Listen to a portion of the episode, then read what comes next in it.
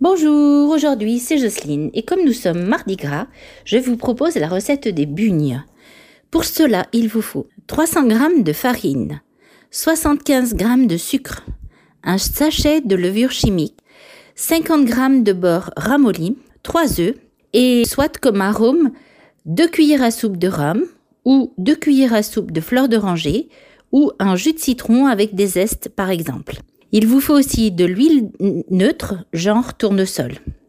Vous allez mélanger la farine avec la levure, puis rajouter le sucre.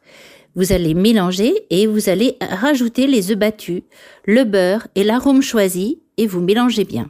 Vous laissez reposer dans un saladier pendant 3 heures à température ambiante, recouvert d'un linge. Ensuite, vous formez une boule et vous étalez la pâte. Si elle colle un peu, rajoutez un peu de farine et vous allez, n'oubliez pas de fariner le plan de travail. Découpez en rectangle ou losange, faites une encoche au centre et retournez la pâte à l'intérieur ou pas. Puis vous faites frire dans l'huile à 170 degrés et vous retournez à mi-cuisson, soit une minute par côté. Vous égouttez et vous déposez dans un plat recouvert de papier absorbant. Puis vous saupoudrez dessus du sucre glace et bon appétit